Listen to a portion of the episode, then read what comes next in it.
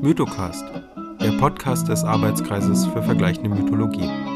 Folge 11: Die Ursprünge des gregorianischen Kalenders. Wir haben das Jahr 2024 und das bedeutet, dass wir diesen Monat wieder einen Tag zusätzlich eingeschoben bekommen. Diesen sogenannten Schalltag haben wir zum Anlass genommen, mal einen genaueren Blick auf die Ursprünge unseres Kalenders zu werfen. Unser Leben wird so von Terminen und Daten bestimmt, da vergisst man ja leicht, dass jedes Kalendersystem konstruiert ist, auch wenn es sich an natürlichen Begebenheiten orientiert. Im Interview habe ich die Historikerin Dr. Konstanze Timm, die uns einen Einblick in die Materie geben möchte. Konstanze, wie fängt man denn am besten an, sich diesem Thema zu nähern? Als erstes ist ein Kalender, wenn man das mal ganz runterbricht, was ist ein Kalender überhaupt? Erstmal ein Ordnungssystem. Das heißt, ein Kalender gibt dem Jahr seine Struktur. Ähm, er teilt das Jahr in Monate, Wochen und ähm, Tage. Und ähm, damit bekommen wir auch die Einteilung ähm, der Jahreszeiten in Frühling, Sommer, Herbst und Winter. Ähm, man hat den Kalender früher auch ähm, in einer veralteten Bezeichnung als sozusagen Jahresweiser bezeichnet. Ein Kalender ist auch immer was Zyklisches. Das heißt, äh, der endet nicht, sondern ähm, er startet dann so, wie die Jahreszeiten halt sozusagen auch zyklisch angelegt sind, ähm, dass nach dem Winter wieder der Frühling äh, kommt, läuft also der Kalender auch zyklisch durch. Ähm, es gab ja mal im Jahr 2012 diese ganz große Diskussion um den Maya-Kalender und dass dieser endet und äh, dass damit dann die Welt untergeht. Und das hat ja doch ähm, weltweit für einiges Aufsehen gesorgt, auch teilweise für Hysterie gesorgt, was völlig unbegründet war, weil einfach dieser Zyklus des Kalenders zu Ende war und dann einfach wieder neu von vorn begonnen hat. Nur, ähm, dass der Maya-Kalender über einen sehr viel längeren Zeitraum gelaufen ist als unser Kalender. Wir kennen ja die Kalender ähm, über zwölf Monate und äh, nach zwölf Monaten geht es dann einfach auch wieder ähm, von vorn los. Und ähm, wichtig ist vielleicht da noch zu wissen, worum benutzen wir jetzt sozusagen Kalender? Du hast da ganz recht, Kalender sind was, ähm, sind was Konstruiertes, aber wozu braucht man sowas überhaupt? Da müssen wir uns so ein bisschen auch sehr weit ähm, zurückdenken, auch wenn wir jetzt zum Beispiel an die Jahreszeiten äh, zum Beispiel denken. Wofür ist ein Kalender wichtig? Wozu muss man zum Beispiel bestimmte Punkte im Jahr wissen? Da hat man einmal natürlich, ähm, ist der wichtig, ähm, eine Einteilung zu schaffen, zum Beispiel für die Landwirtschaft. Ähm, wann muss man eine Ernte aussehen? Wann muss man eine Ernte einbringen? Zum Beispiel, ähm, wie pflanzt man dort am besten? Ähm, auch für die Jagd, wann bestimmte äh, Tiergruppen, wenn man sozusagen dort äh, es da auf äh, Rehe oder Hirsche oder größere Mammuts und so weiter abgesehen hat, ähm, wenn das Wandergruppen sind, äh, tauchen die an bestimmten Orten immer zu bestimmten Zeiten zum Beispiel auf. Das beobachtet man halt. Ne? Und ähm, da kann man sich auch sozusagen so, ähm, orientieren. Und äh, Kalender basieren auch auf, ähm, also eben auf Beobachtung, also der Natur, also nicht nur sozusagen der Natur um uns rum, sondern auch, wenn wir hoch in den Himmel gucken, ähm, auf ähm, Sonne und Mond oder zum Beispiel auf wiederkehrenden Sternkonstellationen. Das kann bei Kalendern wichtig werden, wenn es um bestimmte Rituale im Jahr geht, um, äh, bestimmte, um bestimmte Tageszeiten. Also äh, ich denke da zum Beispiel an die ähm, Tag- und Nachtgleichen zum Beispiel die ja immer im März und September sind, die auch für rituelle Zwecke sehr benutzt worden sind, oder die Sommer- und Wintersonnenwenden, von denen man ja auch in ganz, ganz frühen archaischen Kulturen eben weiß, dass äh, bestimmte ähm, rituelle Zentren, ob das jetzt Stonehenge oder Newgrange oder sowas zum Beispiel ist, denen man ja nachsagt, dass sie sich da auch ausrichten an genau äh, sozusagen diesen Fixpunkten und im Grunde auch sozusagen eine Art Kalender darstellen. Auch die Himmelsscheibe von Nebra, der sagt man ja so eine Kalenderfunktion nach, weil vielleicht, wenn man sich das vorstellen kann, das ist ja so dieses, es sieht ein bisschen so aus wie ein Gesicht und hat auch teilweise solche Punkte, die ja die, das Sternbild der Plejaden zum Beispiel darstellen sollen. Ja, und das ist auch sozusagen so ein ganz wichtiger Punkt im, äh, im Jahr. den man dann also benutzen kann für zum Beispiel so rituelle ähm, Zwecke. Und was macht, was macht das auch? Ich sag mal, ein Kalender strukturiert nicht nur, ähm, er ist nicht nur für Rituale oder für äh, Nutzzwecke verantwortlich, sondern er gibt uns auch das Gefühl, dass wir, wir können die Zeit strukturieren dafür auch. Und ähm, das ist sozusagen generell, ich sag mal, gibt es uns dann sozusagen auch eine, eine, eine Verankerung und äh, äh, sozusagen, wie stehen wir sozusagen in der Zeit, wie gehen wir auch ähm, durch die Jahreszeiten. Ähm, älteste Kol Kalendersysteme von Hochkulturen haben wir zum Beispiel äh, in Ägypten und auch in äh, Mesopotamien, ähm, wo sowohl Sonnen- als auch Mond sozusagen mit die zentrale Rolle gespielt haben. Wir haben ja in, also unser Kalender, der, der bezieht sich ja irgendwie auf die Sonne, weil wir haben ja die 365 Tage, die ungefähr ein äh, Erdumlauf um die Sonne sind. Wir haben aber auch zwölf Monate. Ka- Haben wir da eigentlich einen sogenannten Lunisolarkalender oder ist das Mhm. was anderes? Ja, also ähm, es gibt sowohl ähm, Kalender, Lunarkalender, das sind die Mondkalender, die sich jetzt an den ähm, an den Monden, an die ähm, Mond, also an den Mondläufen sozusagen orientieren. Es gibt ähm, die Sonnen, reine Sonnenkalender, äh, die sich sozusagen an äh, dieser Drehung der Erde um die Sonne und wirklich sozusagen an den Jahreszeiten dann orientieren. Und es gibt halt tatsächlich Kalender, die beides irgendwo mit berücksichtigen. Und ähm, wir haben im Prinzip, eigentlich ist unser Kalender so eine eine Mixform von beiden. Ähm, da müsste man vielleicht auch noch mal fragen, wo kommt denn im Prinzip der Name Kalender überhaupt her? Ähm, das ist nämlich auch ganz interessant, weil da stecken so, ja, auch gerade der Mondaspekt dort auch unter anderem mit drin. Mhm. Ähm, das ist ja ein, ein lateinisches Wort. Äh, Kalenden, die Kalenden waren im Lateinischen, im Römischen äh, die ersten eines Monats. Ähm, und äh, dieses Kalare, was dort auch im Kalender steht, das hat auch was mit Ausrufen zu tun. Das heißt, man hat am ersten eines Monats, also mit Beginn, das mit meint es Beginn des Neumondes. Der Neumond sozusagen, das ist äh, genommen worden als die Kalenden, als der Monatserste ist, ausgerufen worden. Ähm, der Monat ausgerufen worden und auch bis zum nächsten Monat ist das ausgerufen worden. Ähm, das heißt im Prinzip, wir haben diese Einteilung, die wir sehr häufig in Quellen finden, die Kalenden, dann haben wir noch die Nonen, äh, die Iden oder auch Terminalien. Äh, das sind so ganz klassische, in römischen Quellen ganz klassische Tagesbezeichnungen, aber die strukturieren den Monat nach dem Mond. Also die Kalenden für den ersten, ähm, die Nonen ähm, stehen dann sozusagen äh, für jeweils für den, ähm, für den, für den zunehmenden Mond, die Terminalien für den abnehmenden Mond und die Iden, das ist dann der Vollmond, der dann in der Mitte steht. Also so hat man im Prinzip äh, sozusagen strukturiert der Mond ähm, einen Monat im alten äh, römischen Kalender. Und äh, hier gibt es ein Problem ähm, dann im Zuge mit den Sonnenkalendern, weil der Mondmonat hat ähm, 29,53 Tage, umfasst der so durchschnittlich, wenn man den runterbricht. Ähm, das, äh, wenn man das Ganze jetzt auf den Sonnenkalender ausrechnet, ähm, der Sonnenkalender, ähm, der ist länger. Das heißt im Prinzip, ähm, der, ein Mondkalender ähm, korrespondiert nicht mit einem Sonnenkalender. Sozusagen, sie korrespondieren nach einer gewissen Zeit, dass sie sozusagen ihre Zeiten annähern. Das sind sozusagen dann immer Zyklen, ähm, ungefähr von 19 Jahren, dass sie äh, sozusagen etwa gleich laufen, aber ähm, sie sind von ihrer, von ihrer Dauer her.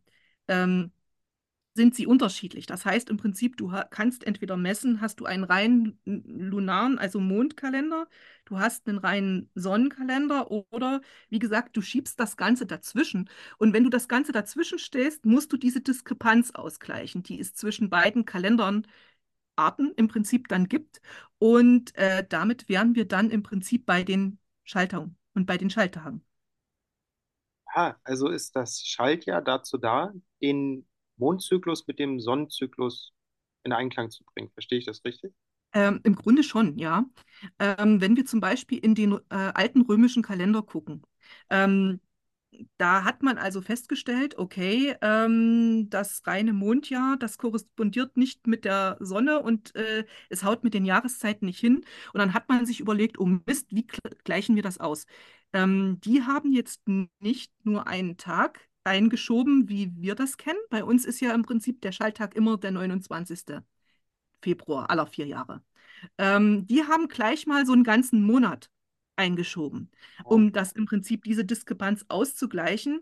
Ähm, man hat da verschiedene äh, Berechnungen. Manche Sachen sind relativ auch willkürlich gesetzt. Äh, man hat es versucht ähm, anzupassen, in eine Formel zu passen, aber äh, es ist jetzt nicht diese große mathematische Korrektheit äh, bei rumgekommen, die, ich sag mal, ja, für eine richtig, also da, wo die Anpassung ähm, im Prinzip ähm, keine weiteren Abweichungen hervorgerufen äh, hätte. Und das ist genau ähm, das Problem gewesen, äh, wessen sich dann am Ende Julius Caesar äh, angenommen hat und ähm, gesagt hat, okay, ähm, hier, wie kriegen wir einen Kalender hin, ähm, der keine großen Schaltungen von mehreren, also hier 20 Tagen oder sowas umfasst. Wie können wir das ein bisschen mehr angleichen? Und ähm, er war in Ägypten. Ähm, er hat ja diese große Affäre gehabt mit äh, sozusagen der Pharaonin, mit der Kleopatra. Das ist ja so diese ganz be bekannte Geschichte. Und ähm, in Ägypten hat er aber sich sehr auch mit den Intellektuellen dort befasst und äh, sozusagen ist auch dort, äh, hat man dort debattiert über das Kalendersystem. Und er hat eben diese Idee mit diesen, wie passt man die Schaltungen, ähm, wie passt man die Schaltungen an und wie ähm, strukturiert man den Kalender besser. Das hat er dann am Ende äh, sozusagen nach Rom äh, mitgebracht und hat dort im Prinzip dann ähm, 45 vor Christus äh, diese Kalenderreform am Ende durchgeführt. Aber das war ja nicht die letzte Reform in unserem Kalender, oder? Genau, es, es war so die maßgeblichste. Also es ist die, auf die auch unser Kalender im Großteil noch basiert.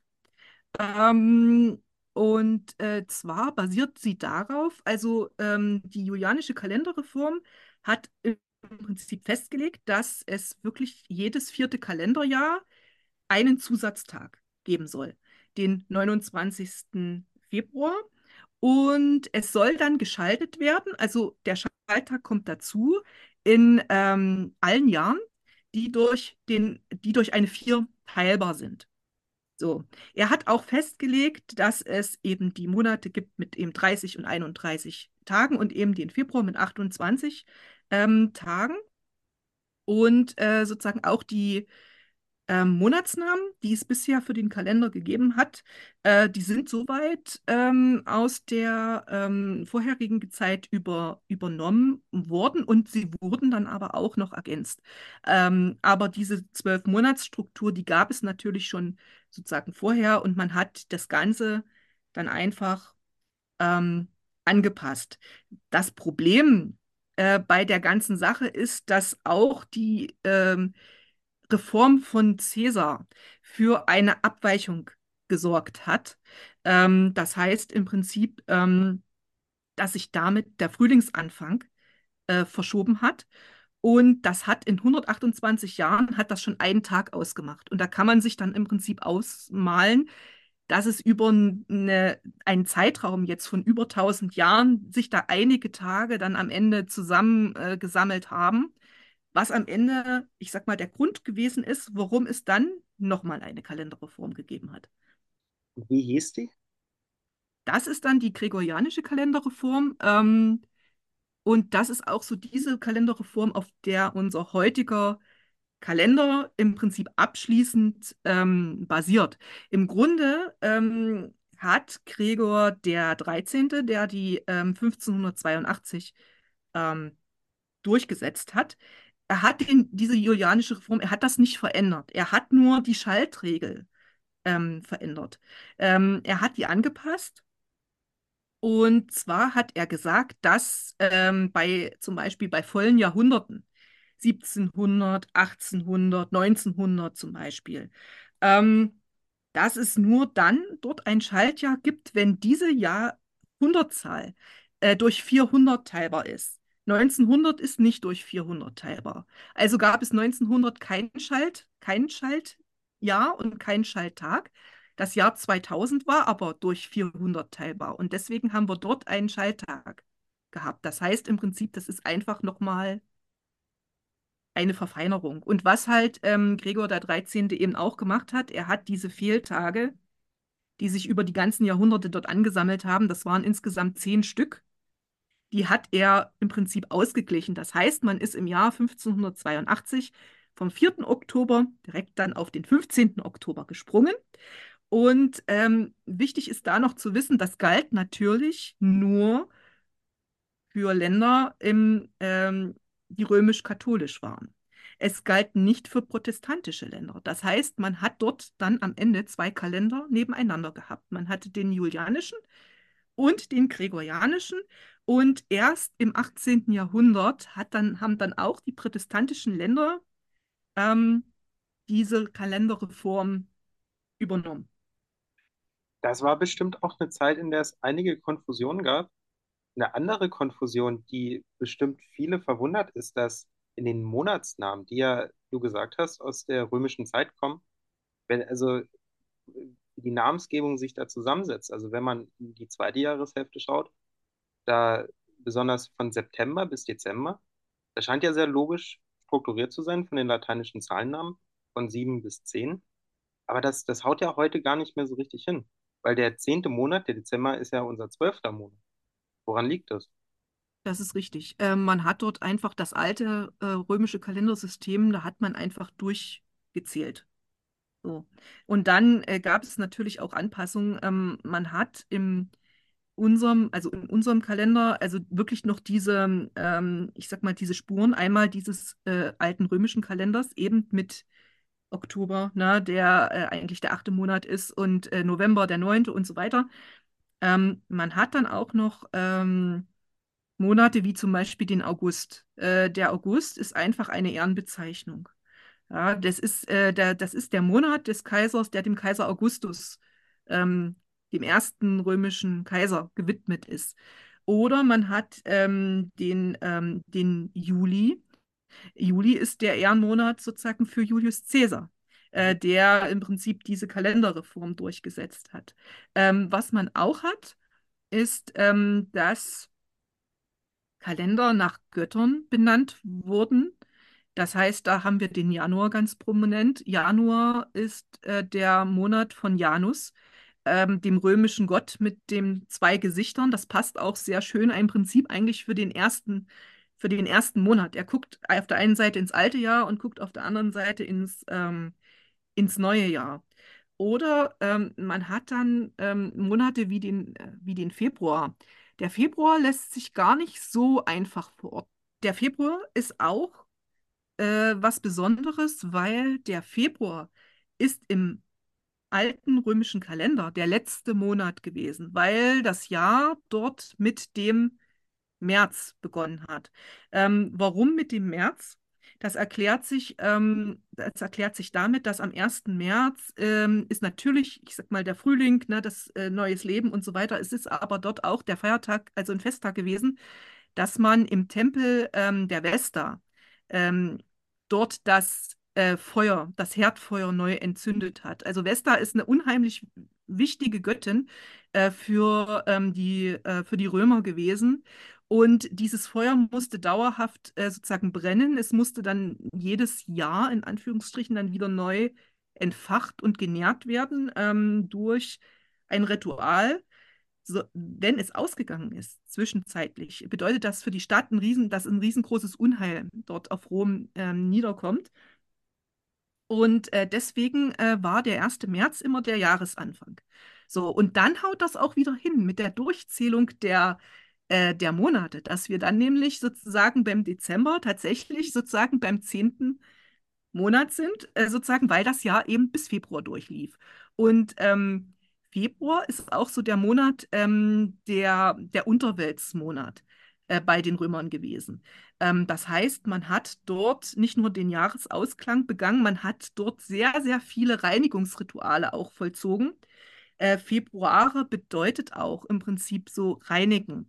Äh, man musste sich versöhnen in, in Festivitäten, zum Beispiel mit den Familienahnen. Man hat dort also für diese Parentalia, das sind die Ahnengeister der Familie, äh, für die man kleine Figürchen ähm, und Schreien in, in dem Haushalt hatte, die musste man wieder günstig stimmen äh, für das neue Jahr. Es gab dann auch ähm, sozusagen Rituale, um im Prinzip äh, Frauen vor dem Verlust der Fruchtbarkeit äh, zu bewahren und äh, man musste auch die bösen Geister, die Mahnen zum Beispiel, die musste man auch vers also versöhnen, musste sich gut mit ihnen stellen durch Speiseopfer zum Beispiel, dass man das an bestimmten Weggabelungen hat man dann also Opfer dargebracht, um für sicheres Geleit und so weiter ähm, vorzusorgen. Und äh, ja, und diese Reinigungsrituale, wir kennen das ja heute noch, nur halt nicht im Februar, sondern wir machen das Ganze dann Ende des Jahres, also im, für uns im Dezember. Und im Prinzip sind auch, ähm, ich sag mal, Silvester und die Tage ähm, vorher, diese sogenannten, was wir unter Totentage äh, im Prinzip sozusagen verstehen, wo dann die wilde Jagd umgeht und so weiter, die Rauhnächte, sind ja auch Reinigungsrituale. Aber wie gesagt, wir haben es halt im Dezember für uns ähm, und nicht im Februar. Und das hat auch damit äh, zu tun, dass der Jahresanfang ähm, auch im alten Rom äh, im zweiten Jahrhundert vor Christus schon ähm, dann vom 1. März weggenommen wurde und man hat ihn an den 1. Januar gesetzt. Und das hatte aber äh, verwaltungstechnische Gründe, weil nämlich die ähm, ähm Ämterzeit der Konsuln begann dann immer am 1. Januar. Und, und deswegen hat man sich gesagt, okay, dann ist der Januar dann sozusagen unser neuer Jahresanfang. Faszinierend so, so klärt sich das auf, was da alles für äh, Gedanken in so einen Kalender reingesteckt werden. Das stimmt. Also es ist auch mit den Jahresanfängen, es ist auch nicht so einfach. Also da könnte man jetzt natürlich auch denken, auch dann war das immer jetzt der 1. Januar. So einfach ist es dann auch wieder nicht gewesen. Ähm, das hat sich auch, das ist auch eher erst ein Phänomen, was sich dann auch in der frühen Neuzeit dann erst sozusagen etabliert hat. Ähm, Im Mittelalter zum Beispiel kennen wir die Jahresanfänge am 25. Dezember. Das hat also sozusagen mit der Geburt Christi zu tun. Ähm, man hat dann einfach auch, ähm, ja, man musste ja sozusagen die paganen Tage, die paganen Riten irgendwie überformen, sozusagen mit dem neuen christlichen, mit dem neuen christlichen äh, Gedankengut, mit, den, mit der neuen Religion. Und ähm, der 25. Dezember ist ja so dieser, dieses Sol Invictus, ne? dieses äh, es ist diese, die Zeit sozusagen der, der Wintersonnenwende, sozusagen, man feiert die Rückkehr dort des Lichts. Das ist so diese alte römische Festivität dort gewesen. Ähm, der Kampf der unbesiegten Sonne oder beziehungsweise der Tag der unbesiegten Sonne. Und ähm, das hat man dann einfach, ähm, ja, ich sag mal, das war passend für die Geburt Christi und dann hat man in vielen Bereichen, also in vielen Ländern des christlichen Europa, hat man dann einfach den, das zum Jahresanfang erklärt. Ähm, der 1. Januar war trotzdem nie weg als Jahresanfang. Es gab dann noch äh, Jahresanfänge in Gegenden, die sind zu Ostern zum Beispiel, hat man den Jahresanfang auch gesetzt. Ähm, auch der 1. März ist dort wieder Mode gekommen. Das heißt, kalendarisch gesehen und von den Jahresanfängen her gesehen, ist Europa äh, im großen Teil, also oder das Abendland, sagen wir es mal so, ein riesengroßer Flicken, Teppich gewesen und ähm, ist erst so Step by Step in der frühen Neuzeit sozusagen so in so eine Vereinheitlichung gekommen. Mhm. Wir haben jetzt noch einen näheren Blick auf die Monate geworfen. Die, die nächst kleinere Unterteilung wäre ja die der Woche. Und da frage ich mich, wo das eigentlich herkommt, dass unsere Woche sieben Tage hat. Ähm, das äh, geht schon auf die alten Babylonier zurück. Ähm, man hat ja man hat den Himmel beobachtet und ähm, es gibt sehr viele Keilschrifttafeln und Texte dort mit äh, einem unheimlichen astronomischen Wissen, das damit ein, äh, sozusagen dort einhergeht ähm, im alten Mesopotamien. Und diese sieben Tage sind einmal Sonne und Mond und dann noch äh, die fünf Planeten, die man mit bloßem Auge beobachten kann. Ähm, das wären einmal Venus, ähm, es ist äh, Jupiter, es ist ähm, Saturn, es ist ähm, Merkur und es ist Mars. Und äh, das heißt, man hat ähm, fünf Planeten und äh, ja, dann eben Sonne und Mond und ähm, diese sieben Tage Einteilung, ähm, die ist dann im Prinzip vom sozusagen vom, vom Osten, sozusagen so kulturtransfermäßig, äh, ist das Ganze dann, hat sich das einfach, ich sag mal so, die, das hat sich einfach verbreitet und das haben wir, darauf geht unsere Woche noch heute zurück. Also ich merke, Kalender, das ist ein Riesenthema. Da werden alle, denke ich, relevanten Aspekte für, für Menschen irgendwie mit reingedacht. Wir haben praktische Gründe, wir haben religiöse Gründe, rechtliche, gesellschaftliche, astronomische. Das ist bestimmt ein Thema, über das man Stunden weiterreden kann. Es gibt auch äh, direkt eine Wissenschaft, die Komputistik, die sich mit ähm, den wissenschaftlichen und historischen Hintergründen von Kalendersystemen beschäftigt. Denn es gibt also auch heute wirklich noch, äh, es gibt sehr viele Kalender, immer, immer noch. Ja? Also in, in jede, äh, egal auf welchen Kontinent man jetzt schaut, ähm, es wirkt auf uns nur sozusagen so vereinheitlicht, weil wir natürlich, ich sag mal, mit dem gregorianischen Kalender irgendwie so eine Art Norm haben, die wir irgendwie weltweit benutzen oder das aufpropfen. Das ist wie so ein bisschen das dass wir uns geeinigt haben, dass Englisch im Prinzip so diese Welt- und Universalsprache im Prinzip ist. Aber das heißt noch nicht, äh, sozusagen, dass es ähm, nicht andere Formen äh, sozusagen von Kalenderarten immer noch heutzutage dort gibt und ähm, wie gesagt, die auch für bestimmte Gruppen dann auch immer noch ähm, sozusagen heutzutage noch Gültigkeit äh, besitzen. Also ähm, Beispiel wäre zum Beispiel so, wenn man zur, muss man gar nicht so weit schauen, ähm, und zwar in die orthodoxe, zu den orthodoxen Kirchen, die ja abweichend sind sozusagen von der römisch, ähm, römisch-katholischen Kirche. Und beispielsweise, wenn wir da zum Beispiel jetzt äh, sozusagen nach, ähm, nach Russland, Russland gucken oder nach Griechenland zum Beispiel, ja, ähm, da ist es so, äh, natürlich haben die auch diese äh, gregorianische Kalenderreform ähm, mitgemacht. Also in Russland war es dann zur Oktoberrevolution Anfang des 20. Jahrhunderts und Griechenland ist tatsächlich das letzte Land Europas gewesen, die haben die gregorianische Reform erst 1923 ähm, eingeführt.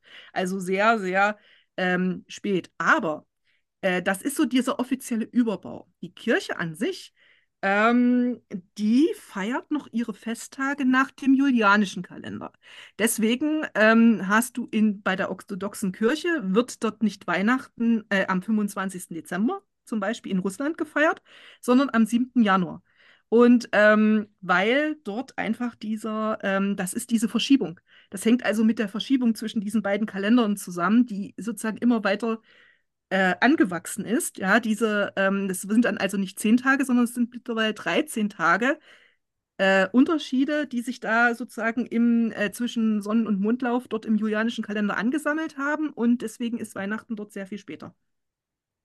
Ja, Konstanze, das äh, ist immer wieder spannend, dir zuzuhören. Das ist ein super Einstieg gewesen in dieses Riesenthema. Und du hast mit Russland geendet. Und für Russland tatsächlich und die slawische Welt haben wir auch einen Experten im Podcast eingeladen. Und dazu hören wir in der nächsten Folge mehr. Das war der Mythocast Folge 11, die Ursprünge des gregorianischen Kalenders. Für mehr Informationen schaut auf unserer Website vorbei auf www.vergleichende-mythologie.de.